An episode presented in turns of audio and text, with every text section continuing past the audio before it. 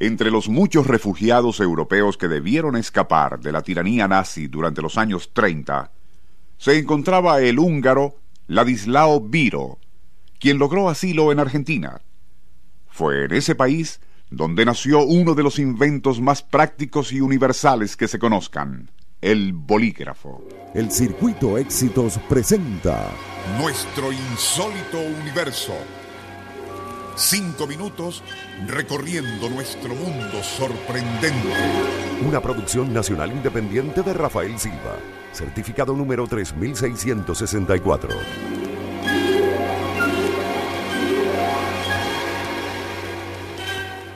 Cuando aún vivía en Hungría, Ladislao Viro, apoyándose en investigaciones realizadas en 1888 por el inglés John Loud, había fabricado algunos prototipos funcionales de plumas esferográficas.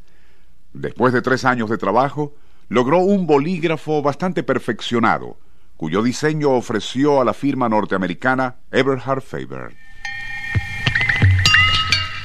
Allí permanecería durante tres años, sin que se le diese mayor importancia a tan revolucionario invento. No fue sino hasta mayo, cuando el presidente de la compañía, J.C. Musser, se le ocurrió mostrar las especificaciones de la esferográfica a uno de sus técnicos, quien le hizo ver su enorme potencial. De inmediato Musser viaja a Argentina para obtener los derechos de fabricación que posteriormente cedió a cambio de un royalty a la empresa Eversharp. Allí sus técnicos no solo mejoraron el diseño de Viro, sino que abarataron la producción apoyando tal esfuerzo con una costosa campaña publicitaria.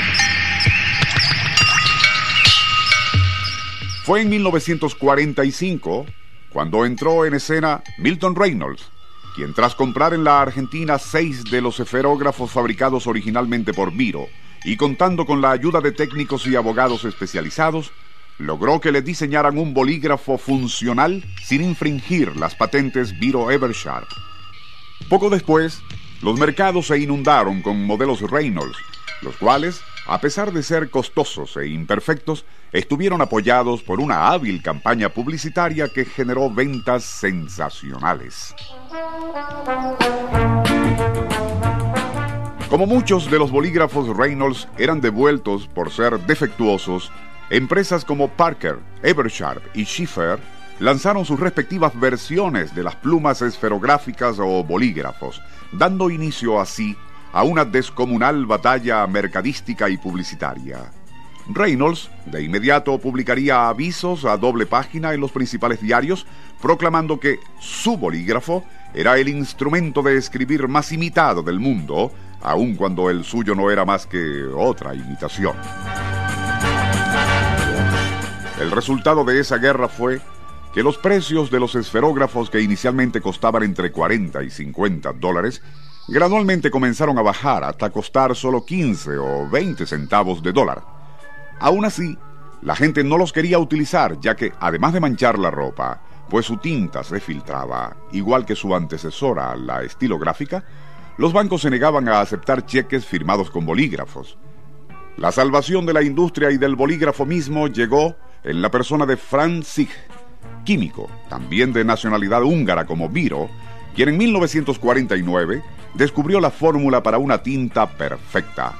Un empresario de San Francisco compró a Sig los derechos y poco después lanzaba al mercado un nuevo bolígrafo de trazo nítido, firme y cuya tinta no goteaba.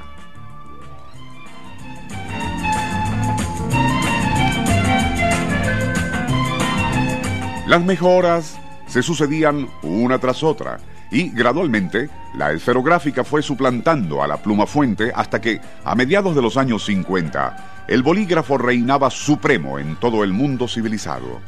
Hoy día tanto el bolígrafo como el marcador constituyen los instrumentos caligráficos por excelencia.